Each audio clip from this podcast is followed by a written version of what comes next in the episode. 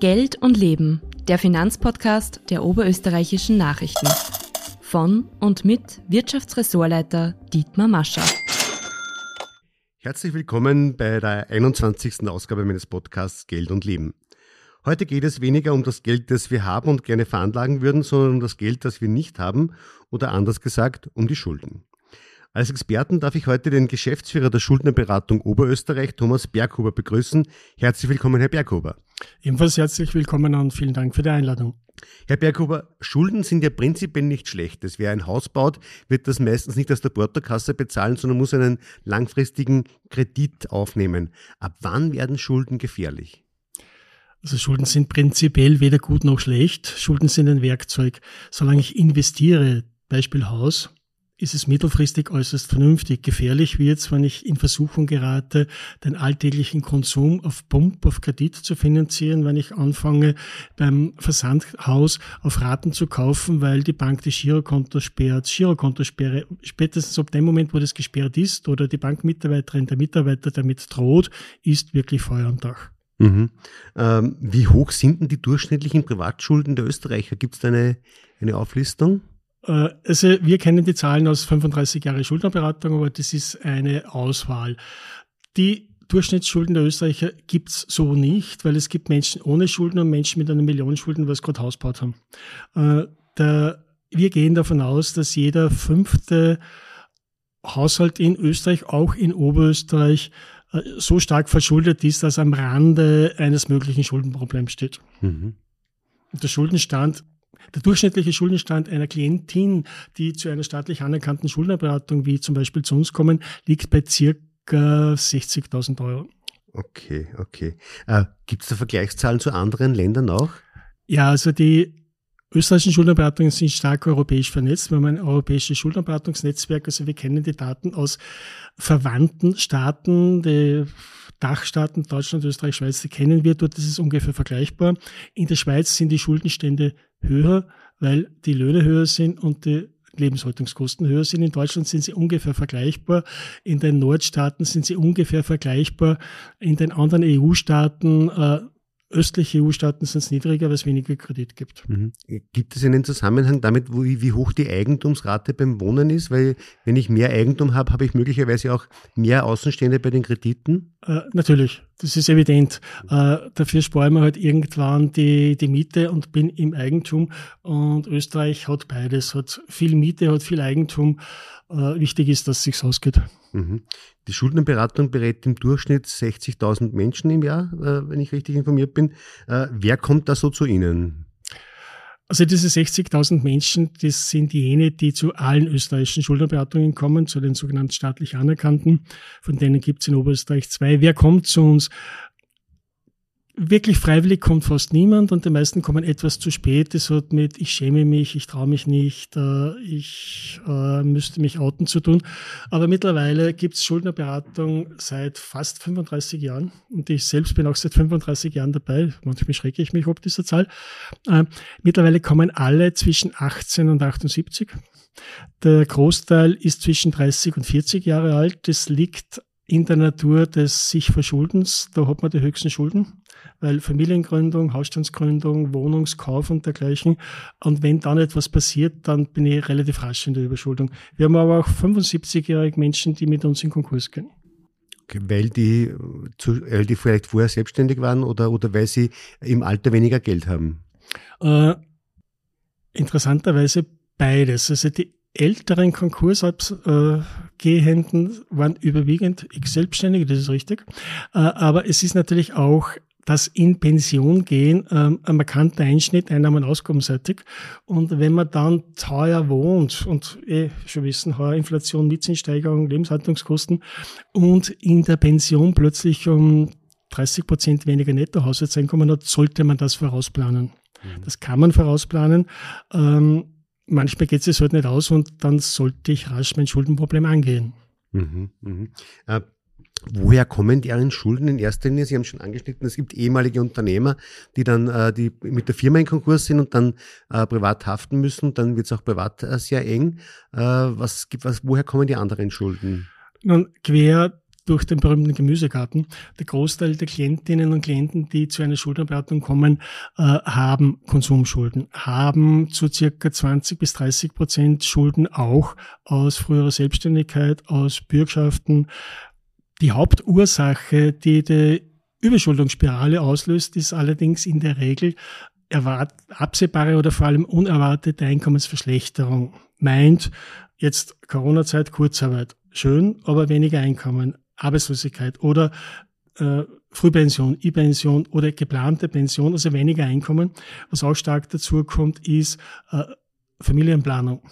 Ja, also die Familie wächst, ein Teileinkommen fällt weg, aber die Kosten steigen. Also wir haben natürlich sehr viele Anteile an Konsumschulden drin, die klassischen Weihnachtsgeschenke auf 36 Raten oder jetzt Winter-Skiurlaub. Aber es mischt sich immer mit Lebenshaltungskosten, mit Gründungskosten einer Firma, mit Schließungskosten, mit Bürgschaften, mit Geld, das ich gar nicht ausgegeben habe. Wesentlich zu wissen ist, wenn ich vorhin gesagt habe, circa 60.000 Euro Schulden haben die Menschen, die zu uns kommen, im Schnitt. Äh, davon haben sie aber maximal 20.000 Euro wirklich für sich verwendet. Der Rest sind Betreibungskosten, Zinsen, Überziehungszinsen, Mahnunklage-Exekution. Statistisch an unserem Klientel nachgerechnet und bewiesen, spätestens in acht Jahren verdreifacht sich der Schuldenstand, weil ich, ich sollte wissen, wenn die Bank zum Beispiel mit Girokonto fällig steht, gibt es nicht nur weiter die Girokontozinsen, sondern zu 5% Überziehungszinsen.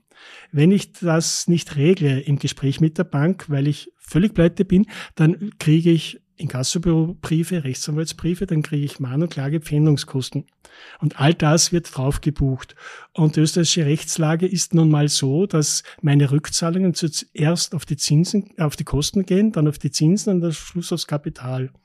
Und mal ganz einfache Rechnung, wenn jemand 60.000 Schulden hat und 20 Prozent zahlen soll, und das haben wir sehr häufig, Versandhaus aus Salzburg 22 Prozent Effektivzinsen. Mhm. Äh, dann sind es 12.000 Euro pro Jahr nur Zinsen. Das ist ein Tausender pro Monat. Das geht nicht, wenn wir bedenken, dass das Durchschnittseinkommen unseres Klientels derzeit bei circa 1.400 Euro liegt. Ähm, Sie haben schon angeschnitten, äh, Schulden hat äh, oft etwas mit Scham zu tun, es zuzugeben. Erstens, warum ist das so? Tradition, über Geld spricht man nicht. Man spricht über ziemlich viel. Es wird sicher mehr über, über Sexualität gesprochen als über Geld. Es wird auch der Umgang mit Geld in der Regel im eigenen Elternhaus gelernt. Und da macht man nach, was man dort sieht.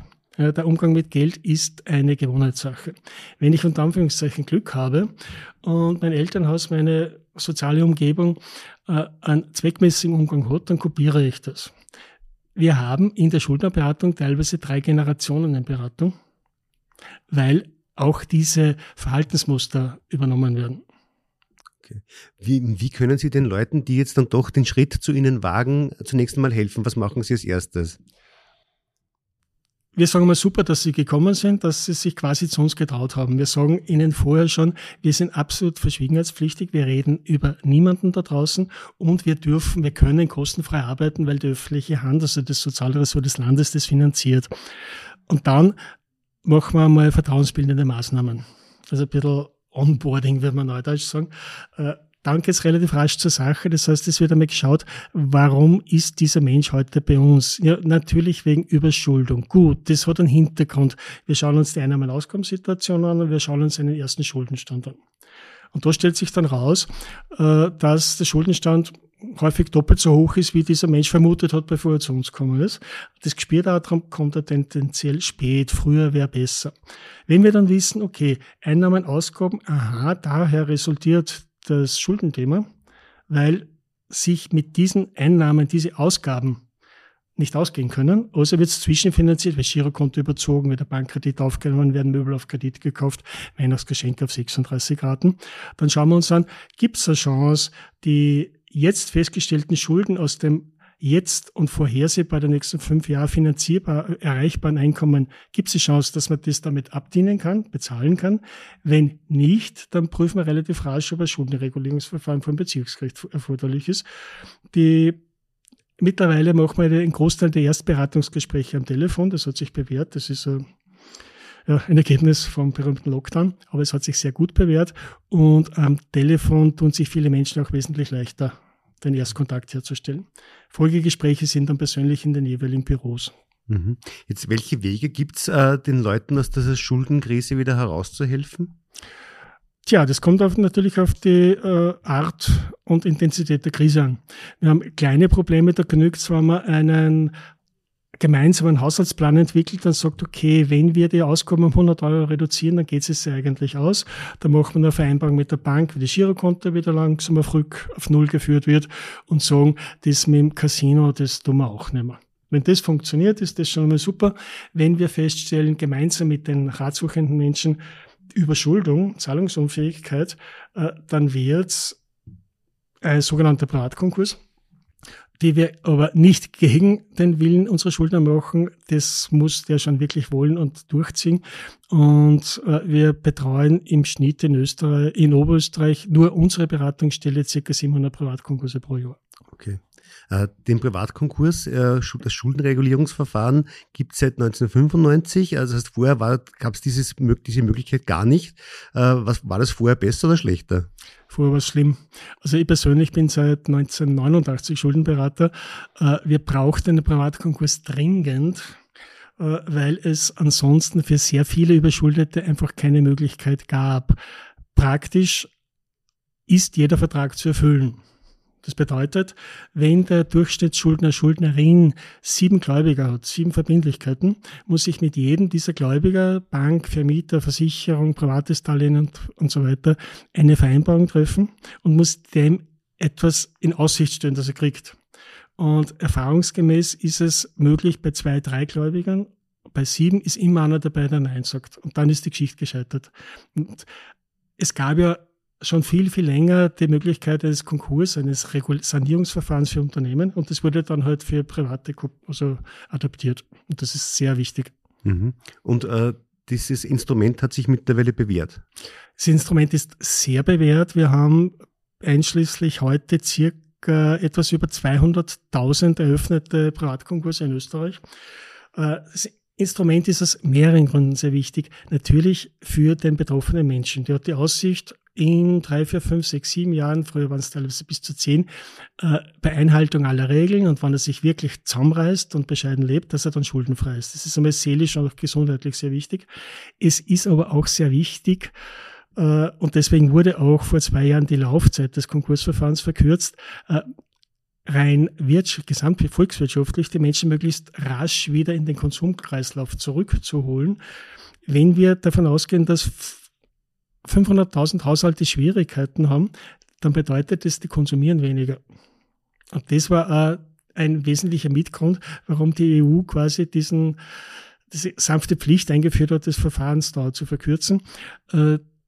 Äh, 1995 wurde der Konkurs eingeführt, 2017 und 2021 wurden die Regeln wesentlich verbessert und alle Beteiligten, auch Gläubiger, Gläubigerschützer, äh, Gerichte, Schuldnerberater und betroffene Menschen sagen, es ist wesentlich besser. Die Ausfälle der Gläubiger, also jene, die eine Forderung offen haben, werden deswegen nicht mehr. Es ist sogar so, dass mittlerweile klar ist, was uns immer schon klar war, in einem geordneten Verfahren bekommen die Gläubiger wesentlich mehr Geld zurück mhm. als ohne Regulierung. Weil die Lohnveränderungsregeln etc. etc. dafür sorgen, dass die Menschen untertauchen und sich halt nicht erwischen lassen. Und wenn ich Licht sehe am Ende des Tunnels, sage ich, okay, es zahlt sich aus, ich reiß mich zusammen, ich bemühe mich, äh, damit ich dann schuldenfrei bin, dann muss ich eine Menge Leistungen erbringen, muss denen auch etwas anbieten. Es wird auch vor Gericht verhandelt. Die Gläubiger werden auch gefragt, müssen mit Mehrheit zustimmen. Und dann können die Gläubiger sagen, ja, da kriegen wir jetzt mehr, als würden wir Nein sagen. Also in Summe ist es, äh, wie sagt man auch, das Win-Win. Es gab natürlich damals schon und heute nach wie vor relativ leiser den, den Vorbehalt, na, ist es keine Einladung zum fahrlässig Schulden machen. Ja, hinter mir die Sinnflut, in drei Jahren zahle alles ab. Ich beobachte das nicht in 35 Jahren Schuldnerberatung und meine 50 Mitarbeiter beobachten das auch nicht. Man muss sich bewusst halten, diese Laufzeit des Schuldenregulierungsverfahrens ist hart. Da bin ich am Existenzminimum, drei bis fünf, manchmal sieben Jahre. Da Was heißt Existenzminimum? Wie viel Geld habe ich da zur Verfügung? Äh, derzeit ist die Lohnpfändungsgrenze bei ca. 1200 Euro Schlampe gerechnet. Das ist aber abhängig davon, wie viel ich netto verdiene und wie viele Lohntreuspflichten ich habe. Äh, die Pfändungsgrenze, da sprechen wir jetzt über Lohnpfändung, ist wesentlich unter der Armutsgefährdungsschwelle. Äh, es ist, wie sagt man in Oberösterreich, äh, zwängt zum Leben und zu zum Sterben. Mhm. Ja? Äh, und das wird mir aber, wenn ich Einkommen erziele, oder sei es nur Pension oder Arbeitslosenbezug in entsprechender Höhe, ich werde auf diesen Level runtergepfändet. Aber im Rest muss ich irgendwie leben. Das war aber auch ein Problem der letzten Jahre, wo die Mietzinsen, Miete und Betriebskosten massiv gestiegen sind. Das mussten die Menschen finanzieren. Darum sind also Geschichten wie Wohnschirm absolut gescheit, was sonst hätten wir ein riesen Delogierungsthema. Also die Lohnverhandlungsgrenzen sind im Gesetz geregelt, sie sind definitiv zu niedrig, sie gehören massiv erhöht, aber ist ein eigenes Thema. Mhm. Also da müsste man nachschärfen. Da muss man nachschärfen, weil sonst produziert man eine Menge wohnungslose Menschen und eine Menge äh, Ausfälle auch zu Lasten der Kreditgebenden, äh, die dann mühsam mit viel Aufwand und Kosten dem verbrannten Geld nachlaufen müssen und am Schluss wird es ja doch wieder Konkurs. Also das kann ich vermeiden. Mhm. Jetzt habe ich in einer Quelle gelesen, der durchschnittliche Privatkonkurs hat äh, mit Schulden von 110.000 Euro. Können Sie das ungefähr bestätigen? Äh, ja, wobei bei diesen Zahlen natürlich viele Ex-Selbstständige dabei sind, die mhm. in der Regel mehr Schulden haben. Die Durchschnittsklientel in den Schuldnerberatungen hat so 60, 70 bis 100.000, wobei wir aber da Extremfälle rausrechnen. Mhm. Also ein Kollege von mir hat einen Konkurs eines gescheiterten Selbstständigen mit 42 Millionen. Mhm. Den rechnen wir da jetzt nicht mit, weil mhm. der wird das kaputt machen. Wir haben aber auch vereinzelt Privatkonkurse mit Menschen, Mindestpensionistin konkret habe ich es vor Augen, mit 10.000 Euro Schulden die kann es auch nicht zahlen. Ja? Aber es geht ja besser, wenn sie weiß, in einem geordneten Verfahren, dann bin ich schuldenfrei. Mhm, mhm.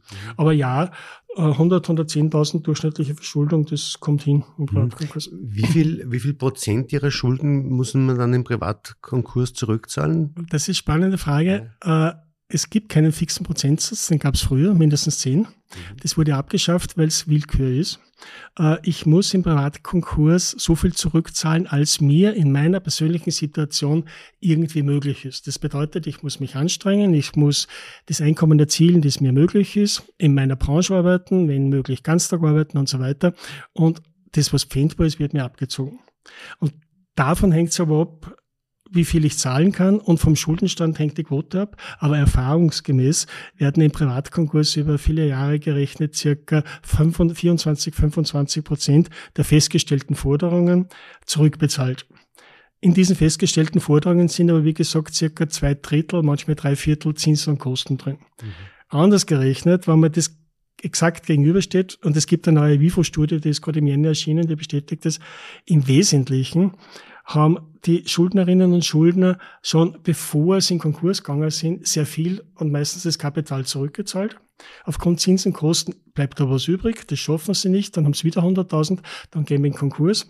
Die zahlen im Schnitt manche, wir haben manche Verfahren, da zahlen es 100 Prozent und manche zahlen es 0,2 Prozent. Aber im Durchschnitt sind es 23, 24, 25 Prozent. Das heißt, in der Regel wird im Privatkonkursverfahren das aufgenommene, nur das Kapital, das ich aufgenommen habe, noch einmal zurückgezahlt. Mhm, mhm, das heißt, die Gläubigerschädigung ist durchaus überschaubar und einkalkuliert beim Vergabe der, der, der Kredite, weil da ist eine gewisse quasi Versicherungsprämie schon mitkalkuliert. Mhm, ist klar. Ähm, Sie haben das schon angesprochen, wenn dann irgendwann sind die Schulden weg. Äh, trotzdem muss man zurück in ein sozusagen normales Leben. Äh, begleiten Sie da die, die Schulden auch noch? Äh? Äh, ja, aber grundsätzlich die Schuldnerberatung hat das Prinzip der sogenannten Komstrukt. Das heißt, die Menschen kommen zu uns, wir rennen ihnen nicht nach. Wenn jemand dran bleibt, ist es sehr gescheit. Wir fordern auch alle auf, bitte, wenn Fragen auftauchen, wenn neue Probleme auftauchen, wenn das während der Laufzeit des Konkurses das Verfahren zu scheitern droht, weil ich plötzlich doch weniger verdiene, dann macht man einen Konkursantrag oder einen Zahlungsplanänderungsantrag. Bitte meldet euch rechtzeitig. Äh, es gibt auch ein relativ neues Angebot, das heißt Budgetberatung. Das heißt, richtet sich an Menschen, die nicht überschuldet sind, die in keinen Konkurs brauchen, aber die Einnahmen und Ausgaben nicht vernünftig auf die Reihe kriegen. Ähm, auch das ist kostenfrei. Also ja, man sollte sich da möglichst frühzeitig und ohne falsch verstandene Scham melden. die sind, arbeiten gratis. Man, nicht kostenfrei, es kostet viel Geld, aber gratis für den Ratsuchenden. Und insbesondere, wir haben keinerlei Verkaufsinteressen. Machen keine Umschuldungen, wir machen keine Bewertungen. Äh, man kann eigentlich nur gute Ratschläge kriegen, die man dann halt selbstständig umsetzen muss. Mhm. Wenn man den Privatkonkurs hinter sich gebracht hat, wie weit ist dann ein normales Leben wieder möglich? Ich, ich, ich frage das deswegen, weil man ist, ja, man ist ja nicht überall dann kreditfähig, oder? Dass man sagt, jetzt könnte ich äh, äh, mir vielleicht eine Wohnung kaufen mhm, oder, mhm, oder ein Auto oder so weiter und dann stoße ich bei der Bank möglicherweise auf, auf äh, taube Uhren.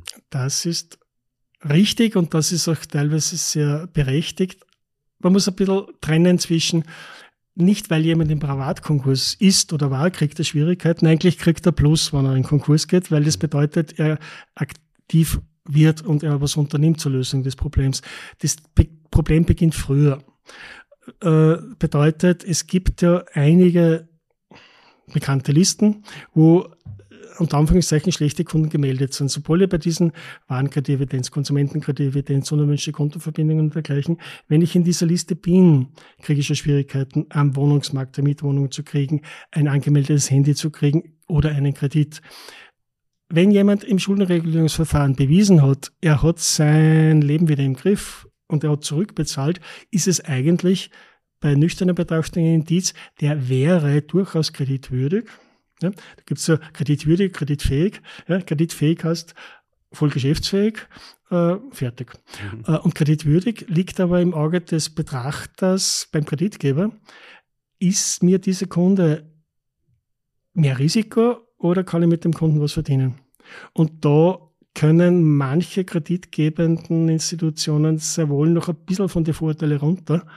Ähm, ja, es ist richtig. Äh, sobald ich im Privatkonkurs bin, das wird ja auch auf der Diktdatei des Justizministeriums veröffentlicht, äh, kriege ich kein gemeldetes Handy. Macht nichts, gibt ein Wertkartenhandy. Mhm. Ja? Äh, wir haben sogar manchmal die Frage gekriegt, äh, wird der Privatkonkurs wo publiziert? Ja, früher musste ja sogar in der Zeitung abgedruckt werden. Jetzt wird er nur manchmal abgedruckt. Wir sagen dann, äh, das wesentlichere Thema ist, wollen Sie Ihr Schuldenproblem lösen? Und ob Sie später wieder ein Haus bauen können. Ob sie später wieder ein Leasingauto kriegen oder angemeldetes Handy, die Frage stellen wir bitte erst in ein paar Jahren. Und für manche Konsumentinnen und Konsumenten ist es ganz gut, wenn sie gewisse Kredite nicht kriegen. Mhm, ist klar. Vielleicht zum Abschluss äh, noch vielleicht drei, vier, fünf Tipps. Wie kann man vermeiden, dass, sie, dass ich jemals bei Ihnen Klient werden muss? Oh, wir freuen uns über jeden Klienten, aber natürlich gibt es neue Tipps. Ähm, ganz, ganz allgemein Hausverstand verwenden. Ja? Keine Spontankäufe, lieber berühmtes nur einmal drüber schlafen. Dann offen reden in der Familie, in der Partnerschaft, auch mit den Kindern. Geht sich der heurige Skiurlaub aus? Oder was kostet das Auto, wenn wir jetzt wirklich ein zweites kaufen? Oder wir ziehen in eine größere Wohnung, was heißt das? Ähm, Ehrlichkeit sich selber gegenüber, auch der Familie gegenüber oder der Partnerin. In vielen Gesprächen stellen wir fest, die Ehepartner wissen voneinander gar nicht, wie viel Schulden der andere hat oder was er verdient. Ähm, also Hausverstand, Offenheit, äh, im Zweifel Bar zahlen, keine Kreditkarte, keine Ratengeschäfte. Äh, und wenn ich in Versuchung komme, ein Schuldenproblem damit zu lösen, dass ich einen Umschuldungskredit aufnehme, nicht den Umschuldungskredit aufnehmen, sondern zu einer seriösen Beratungseinrichtung zum Thema Schulden, zu einer Schuldenberatung gehen äh, und nicht da umdoktern. Äh, es wird selten gescheiter.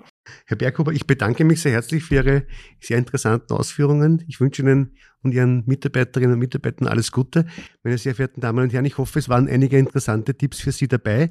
Ähm, ich bedanke mich für Ihre Aufmerksamkeit, freue mich, wenn Sie beim nächsten Podcast Geld und Leben wieder dabei sind. Einen schönen Tag und auf Wiederhören.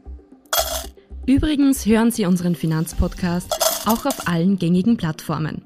Bis zum nächsten Mal. Vielen Dank fürs Zuhören. Wir freuen uns über eure Nachrichten an podcasts.nachrichten.at. Folgt uns gerne auf der Podcast-Plattform eures Vertrauens und kennt ihr schon unsere anderen Podcasts? Schaut doch mal nach auf nachrichten.at slash podcasts. Bis zum nächsten Mal.